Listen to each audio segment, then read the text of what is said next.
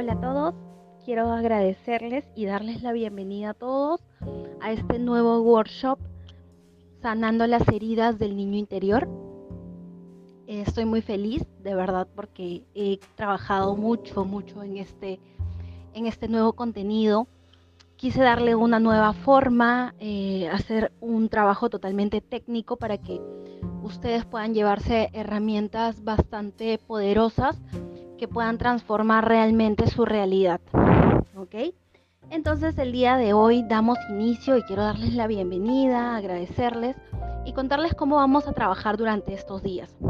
Bueno, contarles que hoy empezamos con la herida de rechazo. Durante toda la semana vamos a trabajar las cinco heridas del alma, ¿ok? Empezamos hoy con la herida de rechazo, mañana hacemos la herida de abandono, el miércoles eh, empezamos con la herida de traición, luego la herida de injusticia y luego está la herida de humillación.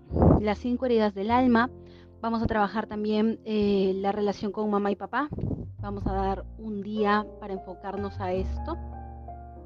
Y por último, voy a compartirles un video con varias técnicas, bueno, y un manual de trabajo, por supuesto, con varias técnicas donde ustedes puedan eh, llevarlas a cabo durante todo este proceso que yo considero eh, vamos a darle mínimo 40 días a cada herida para trabajarla profundamente, de manera profunda.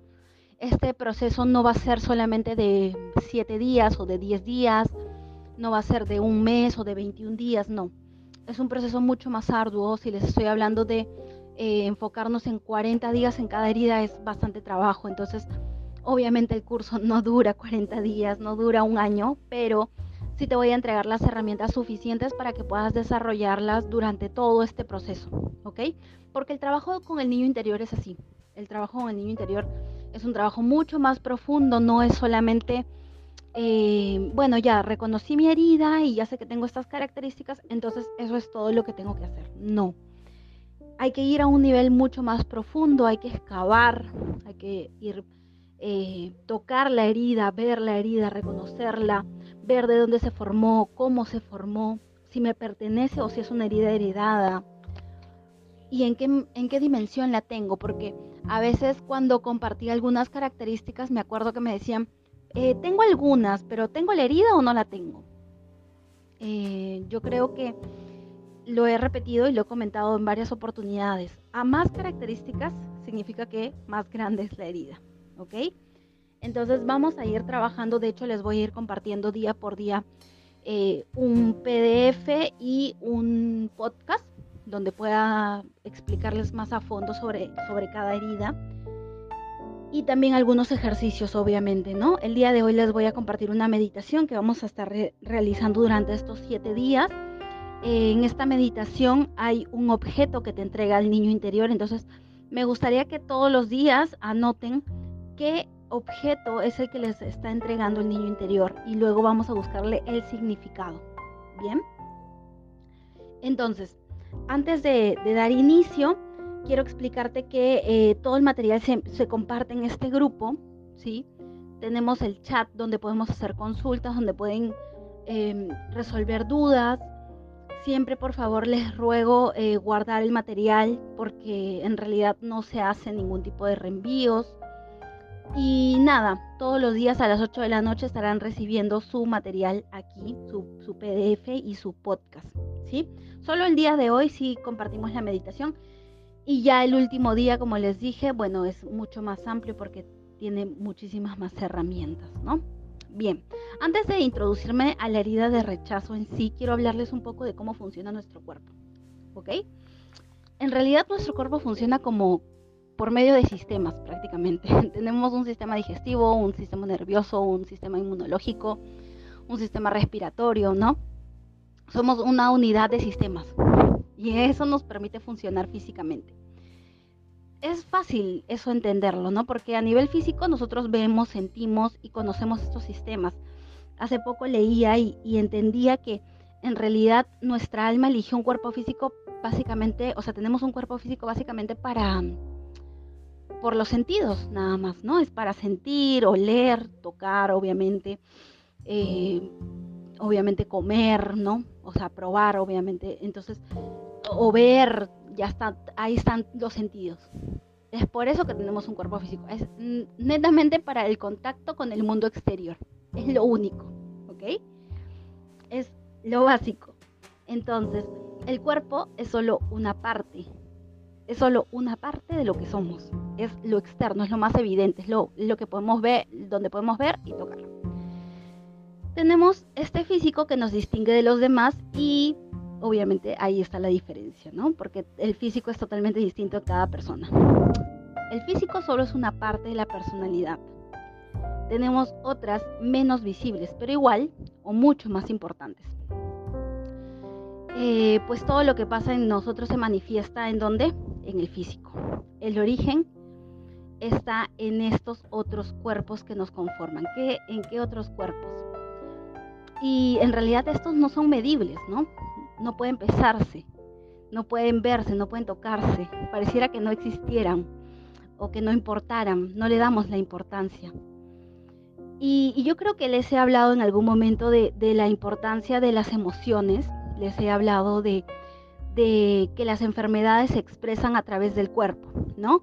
todas las enfermedades salen a través de una eh, tienen una emoción, esconden una emoción detrás, ¿no? Puede ser miedo, culpa, resentimiento, odio, enojo, ira. Cualquier emoción que no ha sido trabajada va a salir en forma de enfermedad. ¿Bien? Entonces, es por eso que el día de hoy vamos a hablar también, cuando hablé sobre las heridas del niño interior, también hablamos sobre el tema físico, porque dentro de, lo que hemos estado hablando sobre las características del niño interior, se evidencia, ¿no? Se evidencia cómo el cuerpo físico, o sea, cómo tu contextura de cuerpo, tu postura, eh, tu peso, determina también tu herida. También nos habla de la herida. Entonces, esas partes menos evidentes son el origen de muchas cosas que reflejamos a nivel físico la forma del cuerpo, las enfermedades. Todo tiene un origen más sutil que de pronto ignoramos porque no es material, ¿no? Nos enteramos hasta que llegó a lo físico, pero antes no lo conocemos ni lo percibimos. Y todo nace desde dónde? Desde nuestra mente, desde nuestra mente inconsciente. Ese más del 95% que tienes y que te domina. Y que hace que tal vez falles en tus relaciones, que hace que no fluya la abundancia en tu vida, que hace que siempre pierdas los trabajos o que no puedas tener hijos. Todo nace desde ahí, todo parte desde ahí, desde esa mente inconsciente que todos tenemos. Y ya les he hablado muchas veces de esto, pero está bien recalcarlo. Tenemos muchos programas, millones de programas, ¿no? programas totalmente inconscientes. Y uno de ellos eh, bueno, ya saben que son los programas heredados de, nuestra, de nuestro transgeneracional, hay programas del de, eh, inconsciente colectivo, hay programas de mm, vidas pasadas, ¿no? Y también, obviamente, de la niñez. Y justo eso es lo que vamos a trabajar ahora. El universo se construye con nuestros pensamientos. Con ellos creamos el mundo. Eso es lo que decía Buda desde que somos pequeños, bueno, desde que somos una semillita en el vientre de nuestra madre, ya estamos construyendo esos pensamientos por medio de lo que percibimos como agradable o, o desagradable, ¿no? Nuestra madre nos comunica esas sensaciones mediante lo que siente y percibe del entorno. Por eso la influencia de nuestros padres y su manera de ver la vida es determinante. Por eso es tan importante porque desde ahí ya se están formando nuestras creencias. Así iniciamos el camino a través de la mirada de nuestros padres y no solo de nuestra madre, sino también de nuestro padre. ¿Ok? Tenemos una personalidad configurada por sistemas de creencias que se expresan por medio de qué? De las emociones, que a su vez se manifiestan como por el cuerpo físico. Ya eso lo hemos mencionado. Cada cuerpo tiene sus propias necesidades, funciones y fuerzas, sus propios terrenos lastimados o heridos, y juntos conforman este ser humano maravilloso que eres. y trabajamos ¿por qué? Por la evolución y el crecimiento como seres vivos. Quiero hablarles un poco del cuerpo emocional porque esa es la parte que creo que no nos hablan, ¿no? Porque yo no me acuerdo mucho que, y no he terminado hace mucho el colegio, pero cuando estás en el colegio, este, me acuerdo que nunca me hablaban de, esto, de, las emociones, de la importancia, ¿no? Nadie me dijo que, que las enfermedades se iban a mostrar a través de mi cuerpo. Nunca me dijeron eh, que mi postura me estaba diciendo, o que mi peso, o que mi acné, o nunca, nunca, a mí nunca me hablaron de la importancia o de que estaban escondiendo eh, mi asma, nunca me hablaron de ningún tipo de emoción en realidad. Todo era, eh, me enseñaban matemática, no sé, pues lenguaje, literatura, mil cosas, ¿no? Este, química, física y muchas cosas que hasta ahora no sé para qué. Pero definitivamente nunca le dimos la importancia al, cuerpo emocional. Y es justamente eso que te quiero, eh, que hoy quiero, quiero que entiendas cómo funciona, ¿ok? Para entender dónde se ubican las, las heridas de la infancia y cómo sanarlas, es importante saber cómo se forman, qué son, cómo se nutre nuestro cuerpo emocional. Es una parte fundamental que expresamos desde los primeros años de vida. Maduramos físicamente, Incluso hoy estamos muy preocupados ¿no? por eh, estimular esa inteligencia de los niños, pero conocemos muy poco sobre su madurez emocional. Deberíamos cursar, como dicen, una materia que nos permita conocer, madurar y sanar ese cuerpo emocional, fuente de muchos problemas en la vida, ya que no sabemos cómo dirigirlo, no sabemos cómo nutrirlo, no sabemos cómo madurarlo, no sabemos cómo sanarlo, qué necesita y cuáles son sus dolores y nos llenamos de cosas, ¿no? Nos llenamos de viajes, nos llenamos de títulos, nos llenamos, eh, nos compramos el último auto, la última cartera o los últimos zapatos o la ropa bonita, no sé, o viajes o casas y nos llenamos así de, de mil cosas que solo buscan, ¿qué? Parchar, parchar el dolor. Porque no queremos ir hasta el fondo, porque tenemos mucho miedo, porque no sabemos cómo tampoco, no sabemos. O sea, quisiéramos, pues yo sé que mucha gente quisiera, pero lamentablemente no existen muchas herramientas, por lo que yo veo, que vayan tan profundo y que puedan realmente decirte, oye, esto es lo que necesitas hacer, ¿no? Este es el proceso por el que tienes que vivir.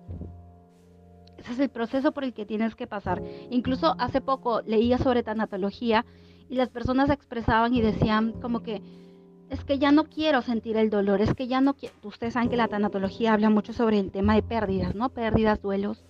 Entonces, las personas es como que ya no quiero, ya, o, las personas que trabajan con, que, que, tienen parejas narcisistas, ya, ¿y cómo hago para olvidar? ¿Y cómo hago para superar? Y o sea, también queremos el camino fácil, el cómo.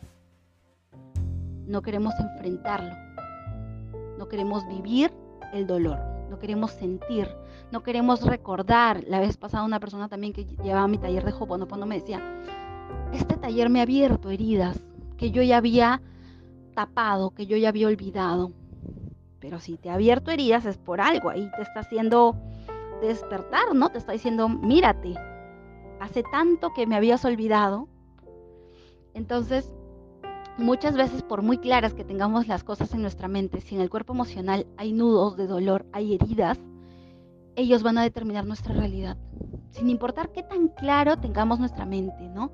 Por ejemplo, si yo quiero poner un negocio, tengo todos los conocimientos, tengo todo el dinero, me he preparado muy bien, pero en mis emociones domina el miedo, por una fuerte creencia de que todo lo que hago fracasa o todos mis amigos se van a burlar de mí y me van a rechazar, no me van a querer, no me van a aceptar.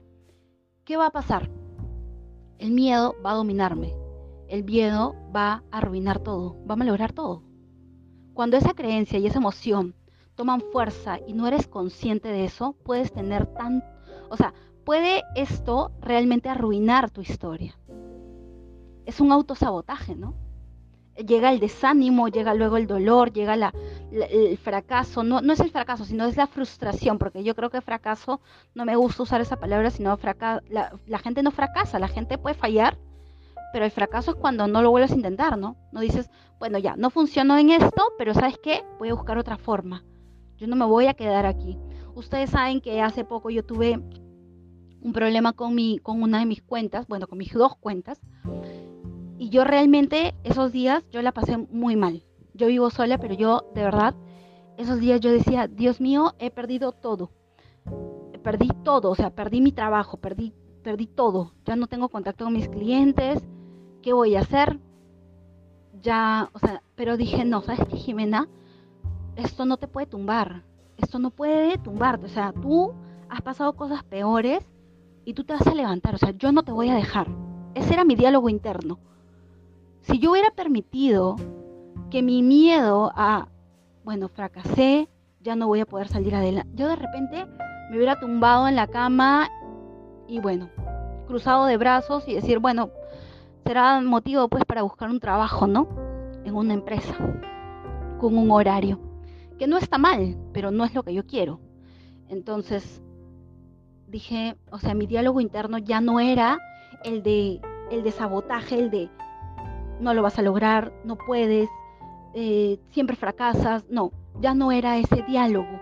Era un diálogo de, de compasión y de apoyo y de motivación y de decirme, yo estoy contigo, yo no te voy a dejar, yo sé que vas a salir de esto, esto va a pasar y vas a estar bien. Ese era mi diálogo interno yo no dejé que el desánimo me convenciera. ¿Ok? Entonces, desde lo más básico, el cuerpo emocional es nuestra parte más instintiva, ¿no? Es la parte impulsiva, irracional, sensorial, ¿no? Busca satisfacer sus necesidades de manera como que un poco animal, casi desde la supervivencia. Cuando vemos a dos personas dándose de golpes, por ejemplo, peleando por, por no sé, pues por cualquier cosa, eh, ¿está actuando qué? el yo emocional, que es más arcaico. Sin embargo, el cuerpo emocional también expresa emociones de belleza, amor, pero muy sutiles, ¿no? Son más maduras y nos permiten conectarnos con la vida desde la alegría, desde el placer, desde el agradecimiento. Y en todo, eso sí, quiero mencionarlo, hay una dualidad, ¿no? Hay una parte oscura, hay una parte burda, hay una parte instintiva y también hay un lado luminoso, armonioso, sutil, que es la parte feliz, por así decirlo, pero todo, todo en esta vida es dual.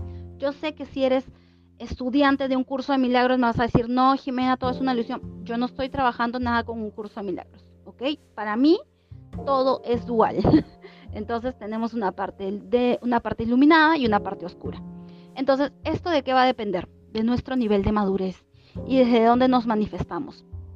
Cuando vivimos desde nuestro niño herido, nos sentimos enojados, envidiosos, rencorosos, celosos, miedosos o con culpa.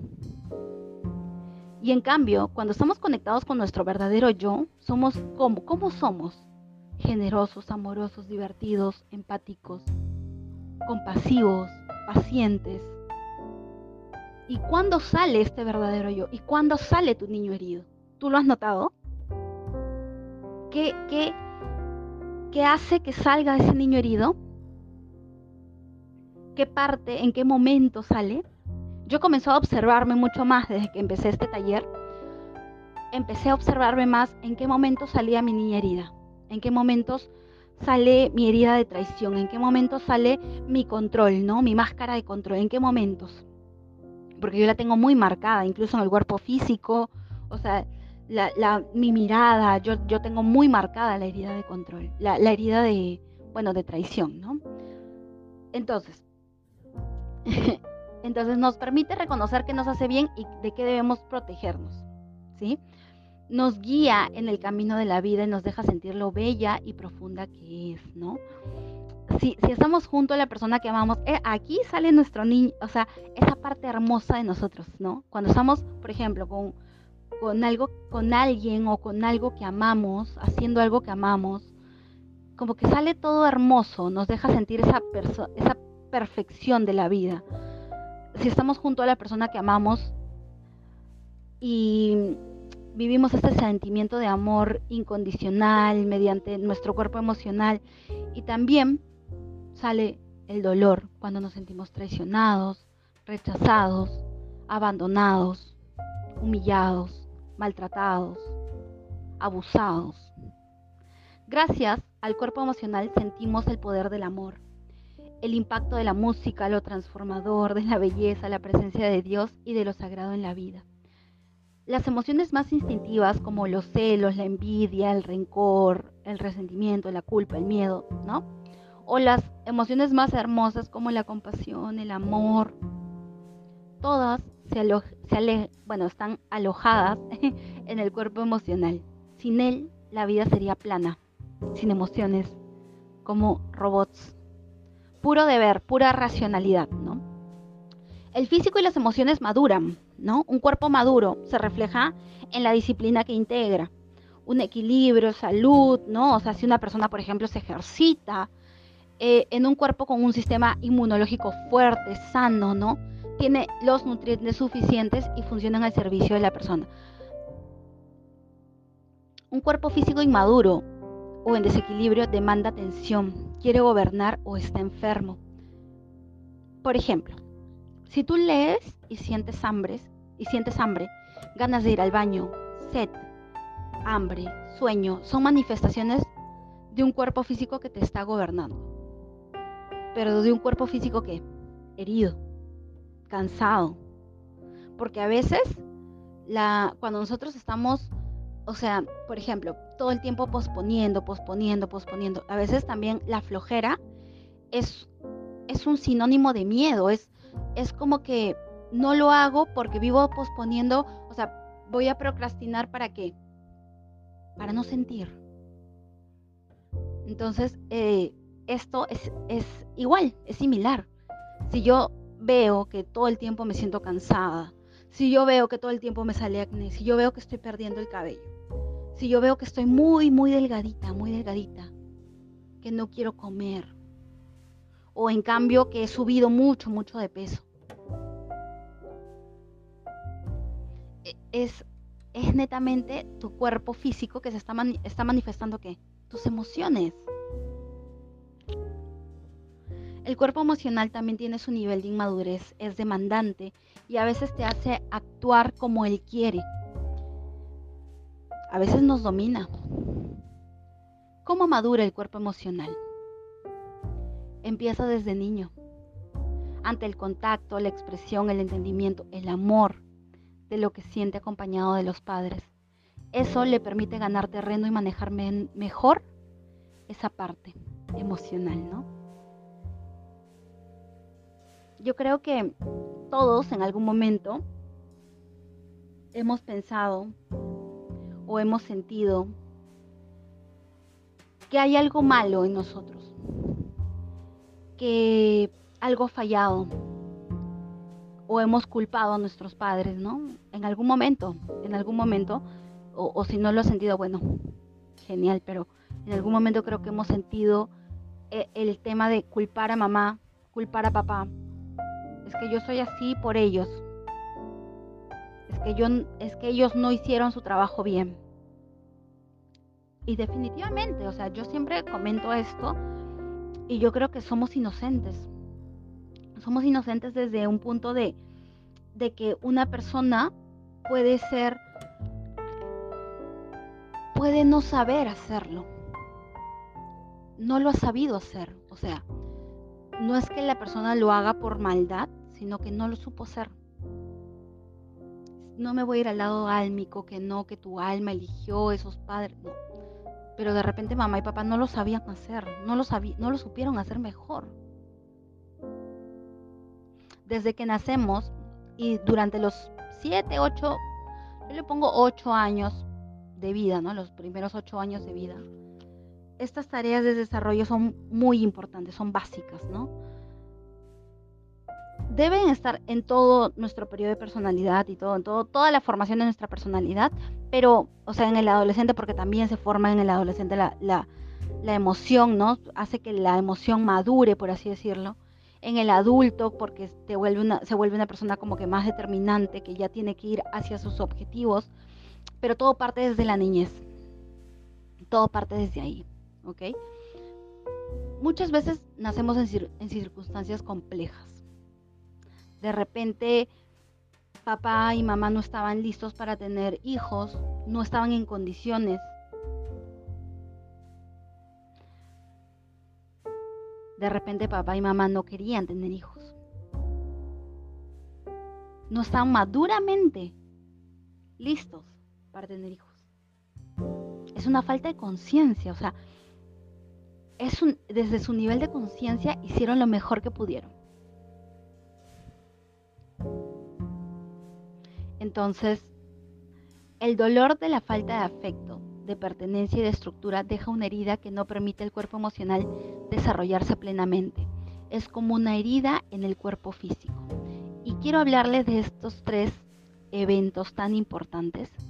Voy a mencionarlos, voy a hablarles de, justamente del afecto, de la pertenencia y de la estructura porque son tres cosas importantísimas que eh, tienen que ver con los nutrientes básicos del cuerpo emocional.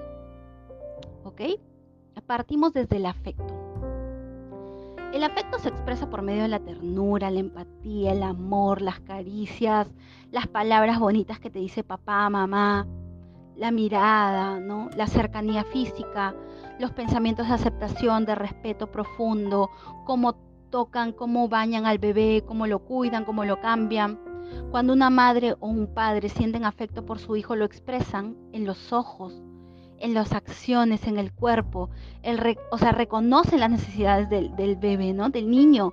Porque, por ejemplo, ahorita que ha nacido mi sobrino, es como que mi, cuñada, eh, ella misma, o sea, ella dice, no, este llanto es de hambre, este llanto es para, porque quiere que le cambien el pañal. O sea, ya hay esa conexión con su bebé de, reconocer cuál es la necesidad de su hijo, a pesar de que el bebé ni siquiera tiene un mes, ¿no?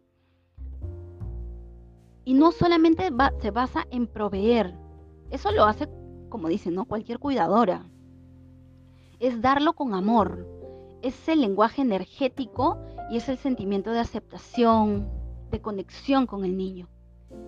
El impacto del afecto se ve claramente en un padre que disciplina a su hijo desde el rechazo o desde el afecto.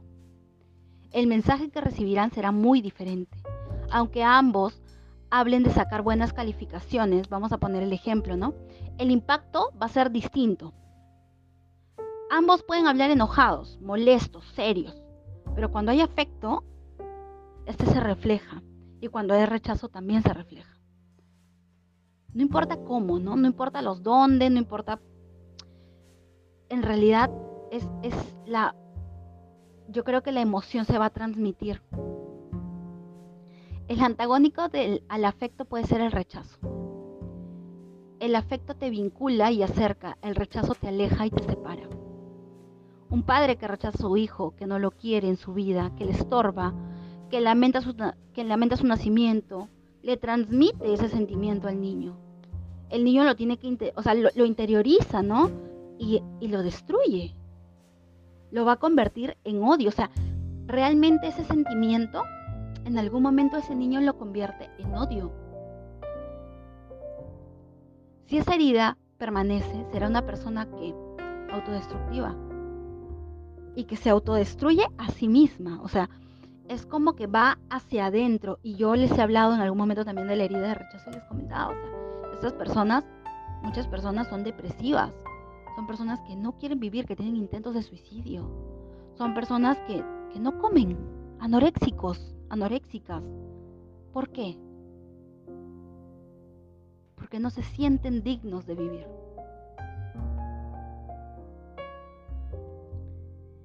Entonces ahí está la persona autodestructiva. Rechaza su capacidad para salir adelante y se odia profundamente. El sentimiento de rechazo de un padre es el peor veneno para un hijo, ya que con el paso del tiempo el hijo lo sentirá y actuará de modo autodestructivo mediante, puede ser alcohol, drogas, pensará en el suicidio, etc. Hablemos de la pertenencia, que es, otro de los, que es otra de las características. Todos necesitamos sentirnos parte de algo. Eh, cuando hablo de los miedos básicos del ser humano, uno de ellos es el no pertenecer, o sea, los seres humanos buscamos pertenecer, por eso nos meten a una escuela donde tenemos compañeros, por eso nos meten a, no sé, pues por eso trabajamos con más gente, necesitamos ese contacto, necesitamos el contacto humano, necesitamos pertenecer, ser parte de una sociedad, ser parte de un grupo, ser parte de una familia.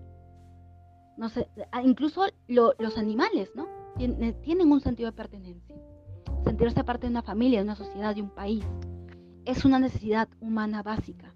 Hasta el más solitario necesita ser parte de algo. Es como, como la tribu. Buscas pertenecer mediante la música, no sé, pues mediante tus gustos, no sé, pues tienes de repente esas preferencias de, de videojuegos o de libros, o los que están sumergidos en la espiritualidad, ¿no? Y, y nos juntamos. Y de alguna manera, ¿qué hacemos? Pertenecemos. O los que les gusta la religión, o sea, buscamos pertenecer. Una persona con pertenencia desarrolla un sano amor propio, identidad, siente que es parte de algo, que tiene raíces.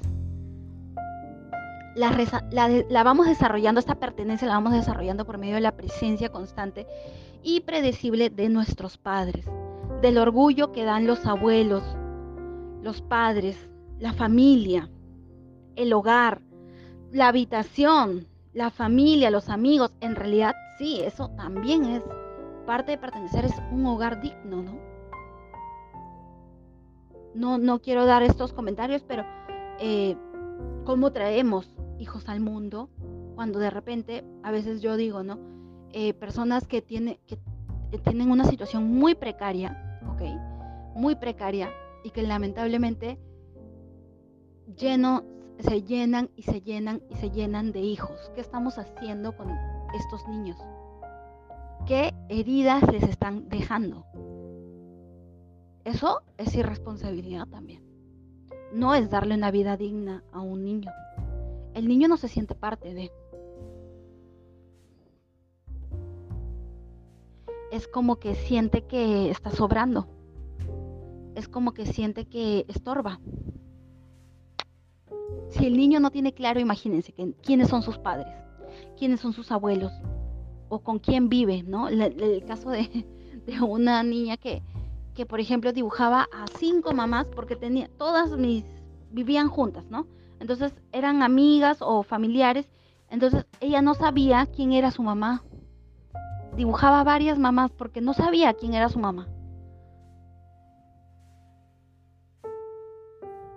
Entonces, ahí se pierde un poco el sentido de la pertenencia. Y es doloroso para una persona. De repente el niño no, no es todavía tan consciente, pero quien lo, lo paga es el adulto. Es el adulto porque ahí, se, ahí salen todas las máscaras y hoy, y hoy que vamos a hablar sobre la herida de rechazo, ahí van a entender mucho mejor cómo, se, cómo nos damos cuenta de esto, ¿no? Entonces, es, es, muy importante que la persona que no se siente parte trabaje estos lazos familiares, recupere esa herencia positiva del grupo, que se sienta parte de, ¿no? Hablemos de la estructura. En la familia la estructura y los límites constituyen el orden básico para la personalidad del niño. Tanto los horarios, las disciplinas, las rutinas, el desarrollo de la propia independencia e identidad. Desde muy pequeños los límites ayudan a reconocer qué se permite y qué no. Y los límites también son amor. Las reglas también son amor. El orden, el respeto por algunas cosas. Esto es importante aprenderlo en casa. ¿Por qué? Porque lo vamos a llevar a la vida diaria. Esto nos da seguridad, nos da un orden, ¿no? Por ejemplo, vamos a suponer que estás en un lugar donde sabes que hay reglas y límites claros que todos respetan. Eso te da como que una confianza, ¿no? No tienes que estar a la defensiva o protegiéndote de todos lados. O protegiéndote de todos.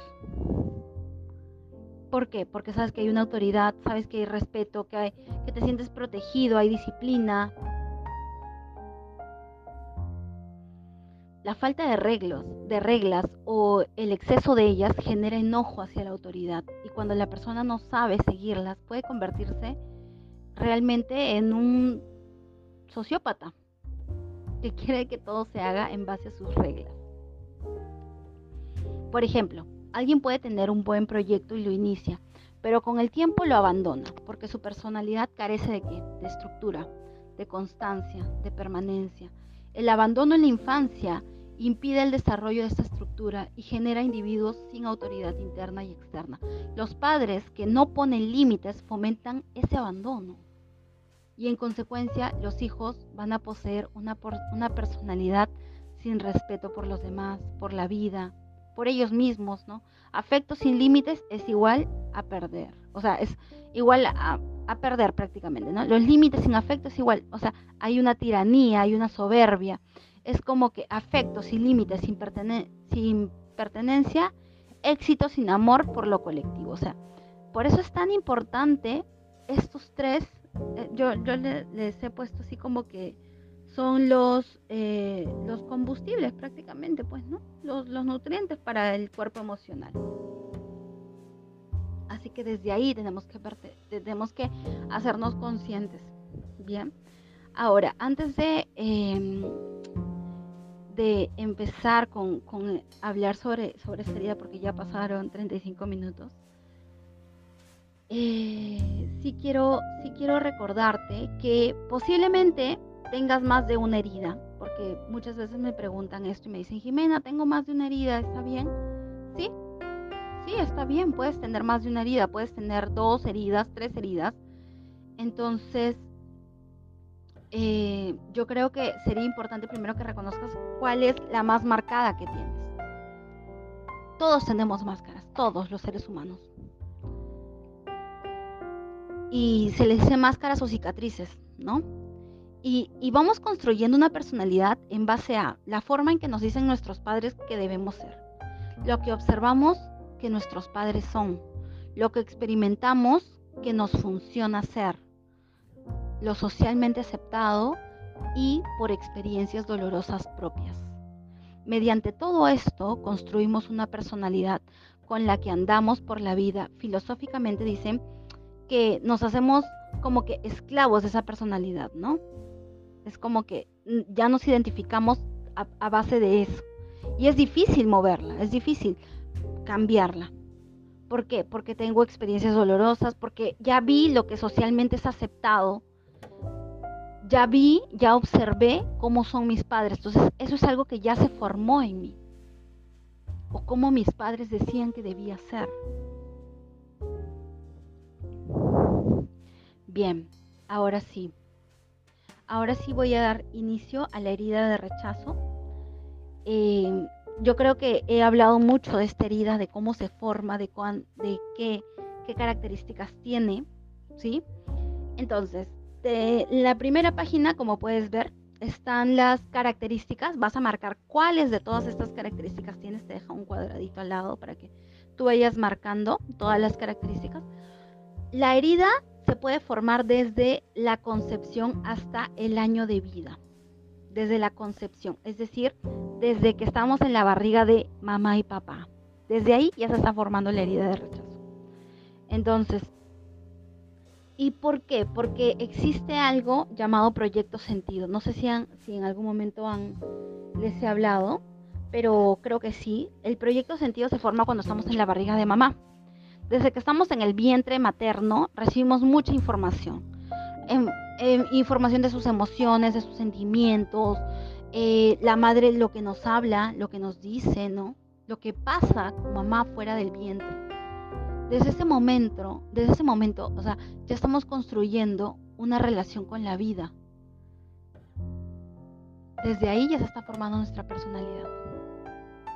Por ejemplo, si la situación con mamá es compleja, si mamá en ese momento vive el abandono del padre, si mamá tiene problemas o pierde a su madre, si mamá tiene problemas y no se pues pierde el trabajo, o sea, tantas cosas y, y si pierde el trabajo vas a cargar con una culpa, ¿no? Entonces, desde ahí ya se está formando, se puede formar tu herida de rechazo. ¿Cuándo? ¿Cuándo se forma? ¿Cuándo se forma la herida de rechazo? La famosa herida de rechazo. Se forma desde que estamos en la barriga de mamá y se forma, por ejemplo, si mamá o papá no querían tener hijos. ¿No? No querían tener hijos. De repente papá y mamá querían un hombre y naciste mujer. Entonces desde ahí ya se está formando la herida de rechazo eras un bebé no deseado, ¿no? Posiblemente eh, no eras deseado en el sexo que naciste. naciste niño y er, querían una niña. Entonces desde ahí ya se está formando la herida de rechazo. Ahora, si tú vas a ir y le vas a preguntar a mamá y a papá, a veces es muy difícil que ellos reconozcan que existía, que ellos eh, no querían tener un niño, querían tener una niña, o sea, va a ser muy difícil que ellos lo reconozcan. ¿Por qué? Porque los padres lo que hacen, porque les, les causa culpa, pues, les genera mucha culpa, ¿no? Entonces, los padres no, es difícil que lo acepten, ¿ok? Pero, si ya te diste cuenta en esta lista que te acabo de compartir, que tienes más de una característica, que tienes más de cinco, que, que tienes varias, entonces, bueno, pues, eres consciente que tal vez eres no deseado, fuiste no deseado. Bien, la máscara cuál es? Huidizo. La máscara es de huidizo. Ahora, ¿cómo es esta persona? ¿Cómo es eh, no solo la persona, sino cómo es el cuerpo de esta persona? No quiere ocupar mucho espacio. La persona con esta herida busca simplemente tener de repente o no ocupar mucho espacio o de repente es una persona muy delgadita o de repente una persona con un cuerpo pequeño, de una estatura pequeña también. ¿Por qué? Porque no, porque no se sienten dignos de vivir. Porque no se sienten dignos y merecedores de vivir. Entonces desde ahí ya sé, ya tú puedes reconocer cómo es tu cuerpo. Es delgado, es grueso, entonces también desde ahí puedes ir viendo, ahorita justo lo que, lo que hablábamos, ¿no? Del tema de cómo el cuerpo físico nos habla y saca las emociones que tenemos adentro. Bien. Perdón, pero necesitaba un poquito de agua. Bien, ahora. A ver. Entonces. Es importante también entender que la herida de rechazo, o sea, tiene una paradoja esta herida. Un momento.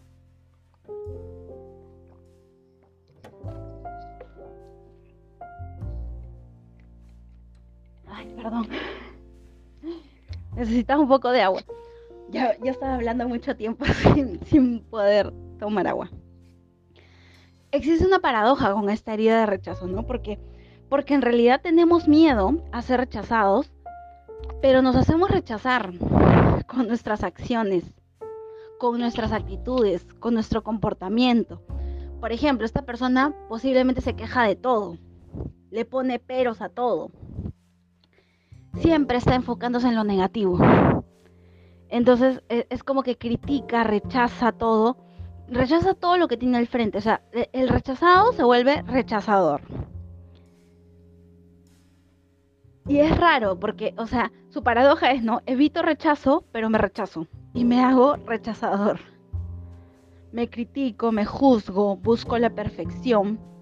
¿Para qué? Para que no me rechacen. Pero ustedes saben que atraemos lo que somos. Atraemos lo que vibramos. Y si yo vibro en rechazo, ¿qué voy a traer? Que la gente me rechace, que la gente no me acepte que la gente no, no, no pueda comunicarse conmigo, no pueda llegar a mí. Entonces, es importante también entender que tú puedes adquirir esta herida de manera real o de manera simbólica, ¿ok? O sea, se me, de repente, ¿no? si es de manera real, o sea, literalmente escuchaste a tu mamá o a tu papá, yo no quería tener hijos, o yo quería que tú fueras niña y naciste niño, o al revés, ¿no? Se me expresa contextualmente el rechazo. Y simbólica, por ejemplo, no sé, pues este, de repente estabas hablando en una reunión y alguien dice, ay, los niños no pueden hablar. Entonces es como que tú sientes desde ahí un rechazo. O papá o mamá y te, te cierran la puerta de repente en la cara en algún momento, no sé. Sentiste rechazo de alguna manera. Esa es una, de una manera simbólica. Ahora, también es importante entender que también la puedes adquirir desde nuestro árbol genealógico. Probablemente tengo ancestros que vivieron esta herida y no la pudieron resolver. ¿Y qué pasa? La heredo. La heredo yo para sanarla. ¿Ok? Entonces, yo voy a seguir atrayendo más rechazo, la gente me va a seguir rechazando y me sigo, obviamente, exigiendo, autocriticando, ¿no? Ahora, ¿cuáles son las máscaras del rechazo? Tiene cinco máscaras. Huir, evadir, no dar la cara, enfrentar y autosabotaje. El rechazado, ¿no? El, bueno, el, el niño interior que tiene la herida de rechazo, huye, evade, no da la cara, le cuesta hablar asuntos difíciles, huye del conflicto, ¿no? No le gusta aclarar las cosas. Por ejemplo, vamos a suponer, lo invitan a algún lugar y dice que sí va a ir, pero no va, y luego lo llaman y no responde. Ahí, ¿qué está haciendo? Huyendo, evadiendo. Les cuesta mucho dar la cara a estos, a estos adultos. Y sobre todo a, asuntos importantes, ¿no? Asunto, asuntos de adultos les cuesta dar la cara en asuntos de adultos. ¿Por qué? Porque sigue parado en esa herida de rechazo, o sea, en el niño herido buscando aceptación. Y estos también aplazan, posponen, ¿no? Es otra forma de huir, a no sentir. Y, no les gusta, por ejemplo, conectar con muchas personas. ¿Por qué? Porque lo que ellos quieren en realidad, o sea, o lo que ellos buscan, en el fondo no, no quieren obviamente conectar con, con más seres humanos, porque dicen a menor cantidad, menor interacción, ¿no? Menos rechazo. Entonces evitan las convivencias entre menos gente, mejor. no encuentran un lugar en la vida, por eso les decía del cuerpo, ¿no? Es pequeño, delgadito, chiquito, incluso partes del cuerpo, partes del cuerpo, de repente senos muy pequeños, ¿ok? Eh, boca muy pequeña, o sea, vean sus propios, su, propio cuerpo, ¿no? Se sienten muy excluidos. Em, por ejemplo, vamos a suponer, no les responden en un grupo de WhatsApp. Ellos hacen un comentario y no les responden se sienten disminuidos. O por ejemplo, los etiquetan en una foto de Instagram o de Facebook y no los etiquetan a ellos. Entonces es como que se sienten disminuidos. Si no reciben likes también, ¿no? Tienen mucha tendencia a la tristeza, son perfeccionistas pero también son controladores.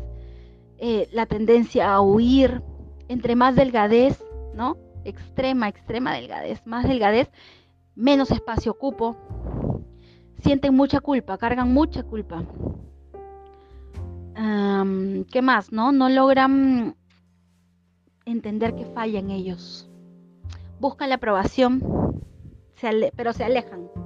Como les dije, es una paradoja. O sea, no quieren ser rechazados, pero se rechazan ellos mismos, ¿no?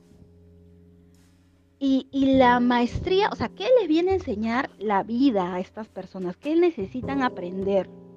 Lo primero, aceptación. Aceptación de mi vida como fue, como es, tal y como es. Aceptación de mi esencia, tal y como es, es perfecta. Tercero, tomar conciencia de que tengo esta herida, reconocer desde el amor. O sea, es importantísimo, importantísimo reconocer la herida tal y como es. Yo tengo que mirarla sin anestesia. O sea, tengo que abrir mi corazón, abrir mi corazón y ver mi realidad, dejar de negarme. Y ese acto de conciencia hace que yo me empodere, que yo busque hacerme responsable de esta herida. Porque como les dije en un inicio, yo tal vez no soy responsable de cómo se causó mi herida, ¿ok? Pero sí soy responsable de sanar. Y ahorita en las preguntas de coaching que van a trabajar con la herida de rechazo, se van a dar cuenta que nosotros mismos hacemos crecer nuestra herida. Ustedes mismos cuando vayan resolviendo estas preguntas, porque son preguntas de coaching netamente, entonces se van a dar cuenta de que uno mismo a veces hace crecer su herida. ¿Ok? Entonces desde ahí, o sea, desde el acto de conciencia yo ya puedo empezar a sanar. Bien, desde el acto de conciencia. Obviamente les voy a dar más, más ejercicios, tranquilos. Eh, los miedos más comunes ah, de la herida de rechazo son cuatro miedos. La el primer miedo, miedo a la no aceptación, miedo a la no valoración, miedo al no reconocimiento, miedo a la crítica. Miedo a la no aceptación, bueno, ¿cómo lo trabajamos? Si hablamos de miedos, o sea, ustedes saben que en coaching trabajamos mucho el tema de miedos. El miedo es básico, ¿no? El miedo nos protege, lo positivo del miedo es que nos protege, lo negativo que es que nos paraliza, que no nos deja avanzar. ¿Por qué tiene miedo a la no aceptación? Porque él mismo no se acepta, pues. Hay un tema con autoestima, hay un tema de, falta de amor propio. Entonces, en, los ejercicios de trabajo de la herida de rechazo hay que mirarse al espejo tal y como eres, o sea, y mantén tu mirada contigo más de un minuto y procura, y yo les digo, un minuto, me van a decir, oye Jimena, pero es poco tiempo.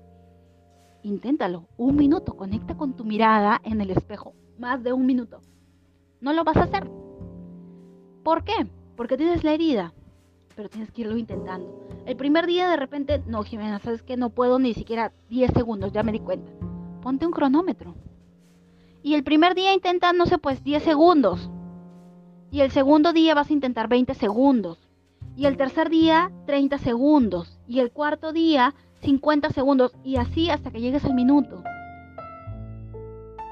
Y así hasta que llegues al minuto y te puedas decir, me amo, me acepto, me apruebo. La aceptación. Entonces, ¿cómo trabajo este miedo a la no aceptación? Aceptándome yo misma. Aceptándome con mis luces y mi oscuridad. Tal y como soy, sin, sin ocultarlo. Sí, que soy quejona. Bueno, pues soy quejona.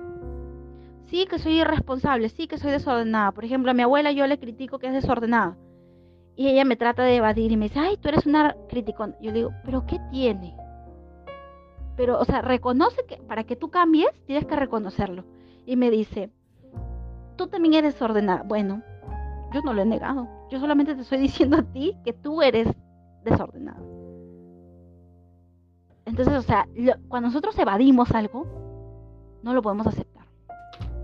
Sí, pues, este, mi pelo es feo mis ojos no me gustan, mi, o sea, sea lo que te critiques, aprende a amarlo. Eso que, esa parte que más criticas es lo que más tienes que amar. Tu cuerpo no te gusta, tu trasero no te gusta, tus piernas no te gustan, tu rostro no te gusta. Es lo que más necesita amor y aceptación. Es la parte que más necesita aceptación comienza a transformarla, comienza a trabajar desde la aceptación. El segundo miedo, la no valoración. Aquí estas personas lo que hacen es, piensan, o sea, asumen que su valor está en los logros, ¿no? Em, no sé, pues yo valgo por mi cara, vamos a poner, valgo porque soy bonita, valgo porque soy popular, valgo porque soy inteligente, valgo por mis metas, valgo por mi carro, valgo por mi cuerpo, valgo. Entonces, ahí hay que transformar eso porque no, la valoración no está en en eso. Hay que volver a replantearse la valoración y ver qué parte, dónde está mi valor. ¿En dónde está? En mi corazón, en mi cerebro, ahí está mi valor. No con las no, mi, no, o sea, mi valoración no va a cambiar con las opiniones de los demás, a mí no me importa lo que piensen.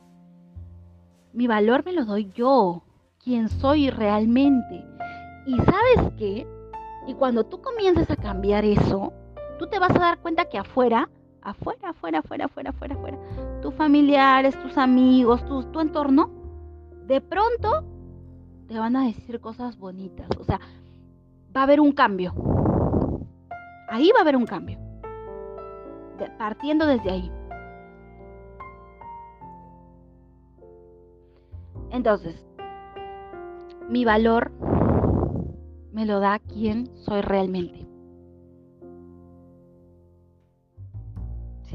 Luego, el miedo al no reconocimiento, voy a tratar de no ser visto de repente, no llamar la atención. Por ejemplo, ¿no? Es como que yo le quito valor a todo lo que hago, a los cumplidos. Por ejemplo, si alguien me dice, ay, qué bonito tu, qué bonito, no sé, pues tu bolso. Ay, pero sí, está lindo, pero está barato. O, oye, qué lindo tu trabajo, lo has hecho súper bien. Ah, pero eso lo hace cualquiera. Eso es no reconocerme yo misma. Estoy, ¿qué? Estoy disminuyendo mi valor, mi reconocimiento. ¿No? Yo misma me disminuyo. Entonces, acá, ¿cómo se trabaja? Haciéndome visible, orgulloso de lo que soy, de lo que hago. Recibiendo la admiración de quién? De mí misma. partiendo desde ahí. Miedo a la crítica. el miedo a la crítica, esto es algo que con lo que yo he lidiado un montón y realmente ya es como que ha dejado de afectarme ni siquiera las cosas positivas. ¿Por qué? ¿Por qué lo digo? Yo me expongo muchísimo, muchísimo, muchísimo, muchísimo y he recibido de todo. He recibido admiración como también he recibido críticas, de todo, ¿ok? Me expongo obviamente, pero estoy preparada para eso. Estoy preparada para recibir de ambos. Y eso no me suma, o sea, no es que me va a... O sea, no es real. ¿Por qué? Porque esos son comentarios llenos de de juicio, ¿no? De juicio, o sea, sea positivo, sea negativo, es, está basado en sus propias, en las creencias de esa persona. Para unas personas yo puedo ser maravillosa, para otras personas yo puedo ser lo peor. ¿Y quién tiene la verdad? Ninguno. Ninguno, porque son sus propias creencias, son sus propias heridas que hablan a través de mí. Entonces, la persona que realmente quiera ir hacia adentro, o sea, que quiera, que si yo quiero trabajar el tema del miedo a la crítica, entonces simplemente yo puedo tomar la crítica, como un apalancamiento, ¿no? Es tomarlo como abono, o sea, del abono que hace, ¿qué pasa? Floreces. Y lo positivo puedo agradecerlo, tomarlo y listo. No me puedo, ay, sí, soy lo máximo. No, es que no es, no es por ellos que soy lo máximo. Yo soy lo máximo por mis propias creencias. ¿Sí? No es por lo que ellos piensan. Y, no lo digo por mí, o sea, todos, en general. ¿Ok? Bien, ahora, para trabajar la herida de rechazo, ya que faltan solamente tres minutos para acabar esto, quiero hablarles de los cuatro acuerdos. Eh, creo que yo lo he compartido. vamos a utilizar los cuatro acuerdos para trabajar esta herida. Igual hay unas preguntas que quiero que respondas en este, en este primer PDF. Cada pregunta tiene obviamente, pues, este, ¿no? Este, tienes que responder, tienes que... No es necesario que lo compartas, si deseas lo puedes compartir, pero lo mejor es que te lo quedes tú porque es para ti, es un trabajo interno. Entonces, vamos a utilizar los cuatro acuerdos de la sabiduría tolteca, así es, para sanar la herida de rechazo. Lo primero, no tomar nada personal, o sea, no ofenderme, no ponerme en el papel de víctima, él me ofendió, él me lastimó, él me... No, hacerme responsable, ¿ok? No, no alimentar la herida, pues, no, no tomarme nada personal.